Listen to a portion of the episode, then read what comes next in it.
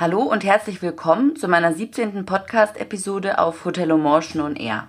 Mein Name ist Valerie Wagner und ich spreche heute mit Ingo Busch über die Datenschutzgrundverordnung in der Hotellerie. Im dritten Teil von fünf spreche ich dieses Mal mit Ingo über die Videoüberwachung in Hotels und die DSGVO. Das ist ein recht heißes Thema, wie Ingo sagt, und vielleicht trifft auf dich ja der Straftatbestand zu, wer weiß. Wann das zutrifft, erklärt Ingo gleich. Ingo Busch von der Datenschutzberatung Köln hat sich freundlicherweise nochmal die Zeit genommen und steht uns Rede und Antwort über die DSGVO. Vorher noch eins. Ich möchte noch mal darauf aufmerksam machen, dass äh, weder Ingo noch ich Rechtsanwälte sind und das ist hier keine Rechtsberatung. Ich möchte dich bitten, dass du in deinem speziellen Fall zu dem Anwalt deines Vertrauens gehst und ihn fragst oder dich an einen Datenschutzbeauftragten wendest. Und jetzt wünsche ich dir viel Spaß beim Hören.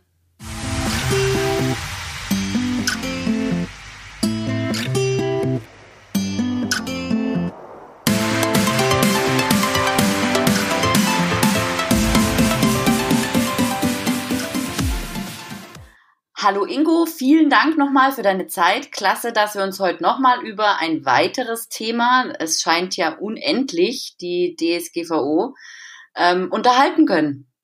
Ja, hallo Valerie und auch natürlich hallo liebe Hörer. Gerne stehe ich dir heute und auch natürlich den Hörern wieder Rede und Antwort zum Datenschutz. Und du hast vollkommen recht, man kann sich nahezu unendlich über den Datenschutz und auch über die DSGVO unterhalten. Aber ist ja nun mal auch so, ähm, dass bei fast allem, was wir tagtäglich machen, irgendwo personenbezogene Daten verarbeitet werden. Es ist ja so, dass bei ähm, in Hotels oftmals bei den Ein- und Ausgängen oder auch in der Lobby Kameras angebracht sind. Oder dass das Hotel Kameras vor dem Eingangsbereich des Hotels äh, hat. Ähm, ich meine, dass es schon immer so war, dass man auf Videoüberwachung hinweisen musste. Aber hat sich das durch die DSGVO nochmal verschärft? Also prinzipiell hast du vollkommen recht. Ähm, auch in der Vergangenheit äh, musste auf die Videoüberwachung hingewiesen werden. Das geschah mal, mal besser und mal schlechter, aber ähm, ja, mit der DSGVO haben sich allerdings die Informationspflichten geändert. Betrifft natürlich nicht nur die Videoüberwachung, wie wir auch schon in den letzten Folgen äh, festgestellt haben. Ähm, ich muss aber jetzt den Betroffenen, also den Hotelgast, auch darüber informieren, welche Zwecke ich äh, mit der Videoüberwachung verfolge. Ähm, und daher sollte ich eigentlich auch in den meisten Fällen die Hinweisschilder austauschen. Ähm, da, da werden wir auch mal ein Beispiel in den, in den Show Notes äh, äh, ähm, verlinken. Ja, um deine Frage abschließend zu beantworten, ähm, die Videoüberwachung ist natürlich wie alles im Datenschutz streng reglementiert. Hm. Und bedeutet das dann, dass ich überhaupt gar keine Kameras mehr verwenden darf? Nein, das nicht. Aber im Bundesdatenschutzgesetz, die DSGVO, äh, regelt an der Stelle die Videoüberwachung äh, sehr wenig konkret sind die zulässigen Ausnahmen festgelegt. Ja, und auf eine dieser Ausnahmen im Paragraphen 4 der Bund äh, Bundesdatenschutzgesetzes wird sich vermutlich fast jeder Hotelier stützen können. Und zwar, das ist die Videoüberwachung zur Wahrnehmung des Hausrechts. Ja. Das würde ich auch grundsätzlich jedem empfehlen. Denn selbst wenn man als Hotelier das berechtigte Interesse, was ebenfalls eine der Ausnahmen ist, irgendwann eines Tages durch die Aufsichtsbehörde aberkannt würde, bliebe die Videoüberwachung weiterhin zulässig, weil ich eben mein Hausrecht wahrnehmen möchte. So, die Formulierung allerdings dieser konkreten Zwecke zur Begründung des berechtigten Interesse ist ein bisschen tricky. Ja? Aber in der Hotellerie kann ich mir durchaus denken, dass der Schutz der Hotelgäste vor Diebstählen ein berechtigtes Interesse und damit ein konkreter Zweck ist. Und äh, was muss ein Hotelier tun, wenn er unbedingt eine Kamera braucht?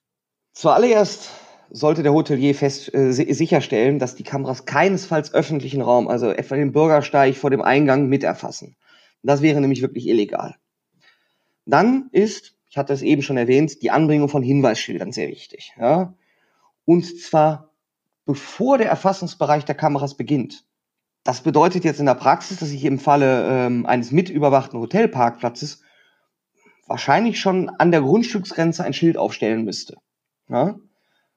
Zusätzlich würde ich aber auch immer noch ein Schild direkt am Eingang anbringen, so dass also die per Taxi angereisten Hotelgäste ähm, dann nochmal informiert werden, bevor sie die videoüberwachte Lobby betreten. Und wie lange dürfen Videoaufnahmen gespeichert werden?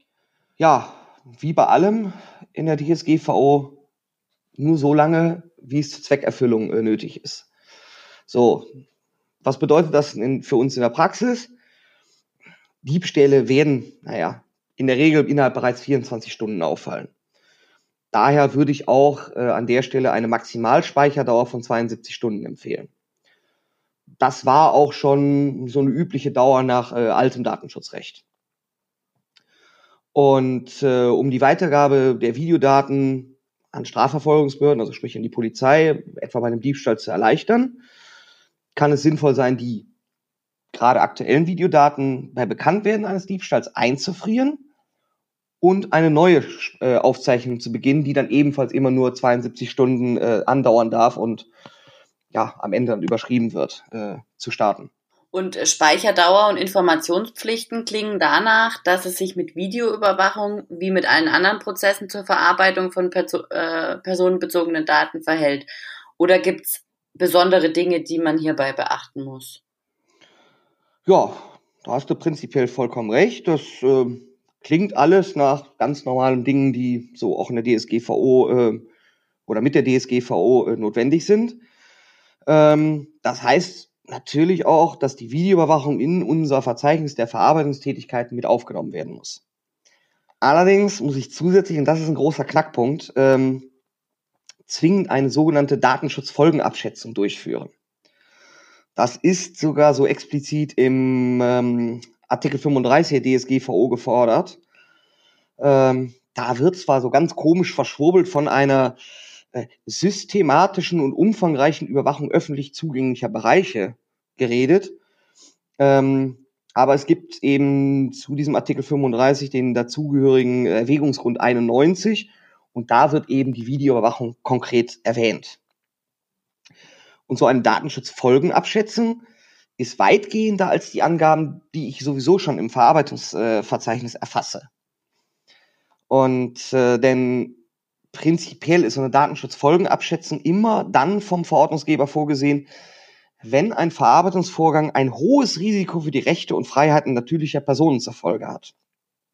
Und dementsprechend gehört ähm, auch eine Bewertung der Notwendigkeit und der Verhältnismäßigkeit der Verarbeitung.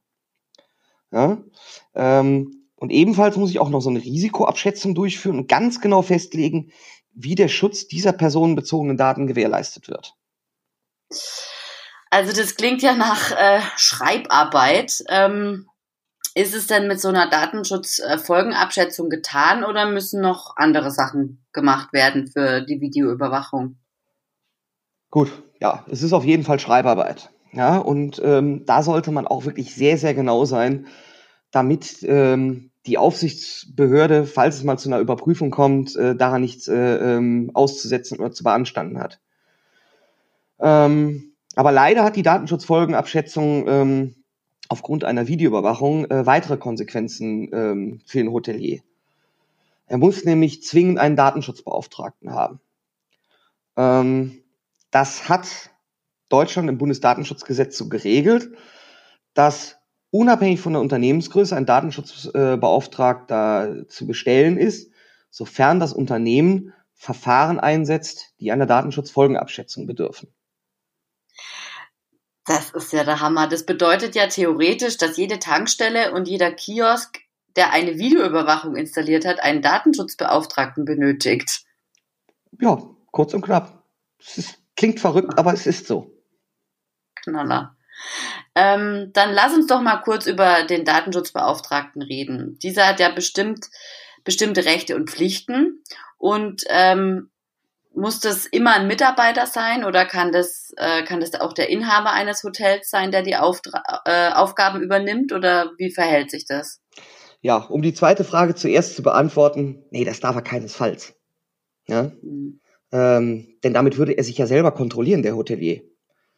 Und aus demselben Grund kann auch nicht irgendwie etwa ein IT-Leiter oder Leiter der Personalabteilung äh, Datenschutzbeauftragter werden. Da würde ein äh, Interessenskonflikt vorliegen. Ja, und ähm, denn der Datenschutzbeauftragte, der hat die Aufgabe, den Verantwortlichen, also in unserem Fall den Hotelier, zu beraten. Ja, und zwar hinsichtlich ja, der Pflichten, die sich aus der DSGVO und eben auch aus dem Bundesdatenschutzgesetz ergeben. Ähm, und er überwacht natürlich auch die Einhaltung der Datenschutzvorschriften und er ist auch für die Sensibilisierung und Schulung der Mitarbeiter zuständig. Um das Ganze tun zu können und tun zu dürfen, äh, muss er für die äh, Erfüllung dieser Aufgaben die berufliche Qualifikation, das notwendige Fachwissen besitzen. Daher muss ein Mitarbeiter, den ich damit betrauen möchte, bevor ich ihn als Datenschutzbeauftragten einsetze, entsprechend ausbilden oder man muss ausgebildet werden. Zum Beispiel durch eine Fortbildung. Besitzt dann der Mitarbeiter das notwendige, Know-how, muss der Arbeitgeber dem internen Datenschutzbeauftragten auch alle nötigen Ressourcen zur Verfügung stellen. So, dazu gehört, naja, neben der Zeit zur Erfüllung der Aufgaben als Datenschutzbeauftragter auch notwendige Fachliteratur, der Besuch von Weiterbildungsmaßnahmen zum Erhalt seines Fachwissens, ja, und eigentlich theoretisch alle weiteren Ressourcen, die er benötigt. Das kann zum Beispiel auch ein abgeschlossenes Büro bedeuten. So, und vielleicht auch ein ganz wichtiger Punkt, ähm, den man nicht sofort auf dem Schirm hat. Ähm, der interne Datenschutzbeauftragte genießt jetzt mit dem neuen Bundesdatenschutzgesetz auch einen besonderen Kündigungsschutz, vergleichbar mit dem von Betriebsräten. Daher kann er ähm, eigentlich nur gekündigt werden aus äh, wichtigem Grund, also fristlos danach, äh, wie heißt der Paragraph 26 BGB. Ja, ich kann auch so einen internen Datenschutzbeauftragten nicht einfach von seinen Aufgaben entbinden, nur weil er mir vielleicht ein bisschen zu genau ist. Das geht auch nicht. Ja?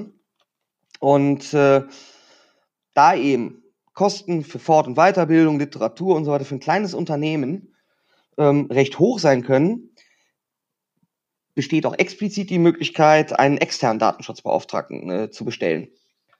Ja, mit dem geht man zwar auch ein längerfristiges Vertragsverhältnis ein, Jedoch kann man sich äh, von so einem externen Datenschutzbeauftragten auch ja, nach 24 Monaten wieder trennen und dann einen anderen, auch vielleicht wieder externen Datenschutzbeauftragten bestellen.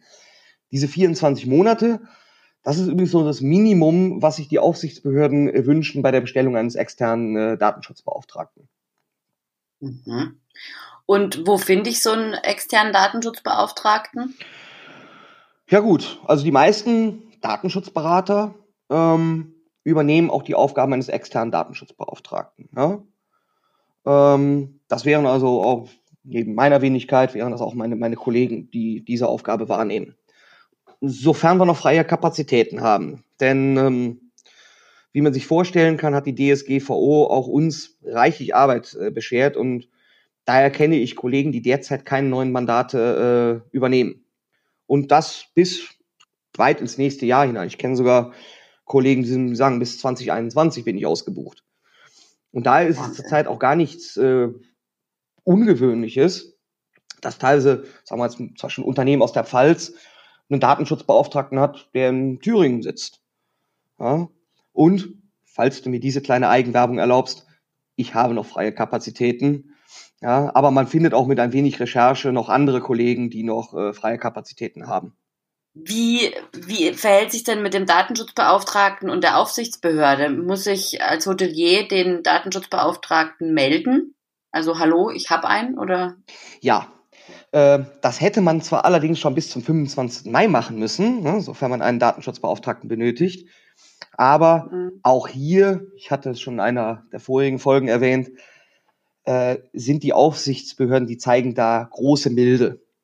Also die Landesdatenschutzbeauftragten haben diese Frist zur Meldung des Datenschutzbeauftragten verlängert. Das ist je nach Bundesland ganz unterschiedlich. Hier, ja, ich wohne halt in Köln und da ist ja der, die Landesdatenschutzbeauftragte Nordrhein-Westfalens zuständig. Die hat das sogar bis Jahresende verlängert. Ja? Ähm, wer dann aber noch keinen Datenschutzbeauftragten bestellt und gemeldet hat und dabei erwischt wird, der muss dann doch mit einem Bußgeld rechnen. Ja? Mhm. Und von daher kann ich jedem nur empfehlen, wer also jetzt als Hotelier eine Videoüberwachung installiert hat, der sollte sich des Themas doch dringend annehmen. Sonst könnte es sein, dass er irgendwann in Teufelsküche kommt. Mhm. Gut, ja schön. Ähm, nichtsdestotrotz an dieser Stelle nochmal der Verweis, dass ähm, weder der Ingo noch ich Rechtsanwälte sind Und äh, wir, Ingo ist äh, Datenschutzbeauftragter oder äh, Datenschutzberater und ähm, ich mache hier den Podcast und will einfach diese Informationen an dich weitergeben. Und äh, deswegen möchte ich dich bitten, wende dich an den Anwalt deines Vertrauens für konkrete Empfehlungen äh, zu deinem Einzelfall.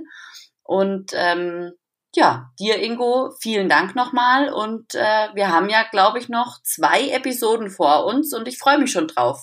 Ja, genau, sehr gerne und hat mir auch wieder Spaß gemacht. Ähm, ich freue mich auf die weiteren Episoden und ja, auch auf die vielleicht noch Fragen uns, unserer Hörer, ne? Richtig, genau. Also wenn jetzt im Moment schon, ähm, vielleicht hast du ja schon Episode ähm, 15, 16 und jetzt heute die 17 angehört und dir sind eventuell Fragen gekommen, dann äh, schreib mir gerne. Ich ähm, habe ein Kontaktformular, ich werde es verlinken oder auch meine E-Mail-Adresse noch in die Show Notes schreiben, äh, dass du mir die Fragen schicken kannst und dann können äh, Ingo und ich, wir können ja dann mal ein Q&A machen, oder? Ja, klar, sehr gerne. Perfekt. Super, dann äh, ja, Vielen Dank und äh, gute Zeit. Bis bald. Bis dahin. Ciao, ciao. Und wie schon gerade angesprochen, kannst du uns deine Fragen zum Thema Datenschutzgrundverordnung zukommen lassen. Einmal über das Kontaktformular auf meiner Seite www.valerie-wagner.de oder über E-Mail an mail at valerie-wagner.de. Wir freuen uns drauf und du bekommst in jedem Fall eine Antwort.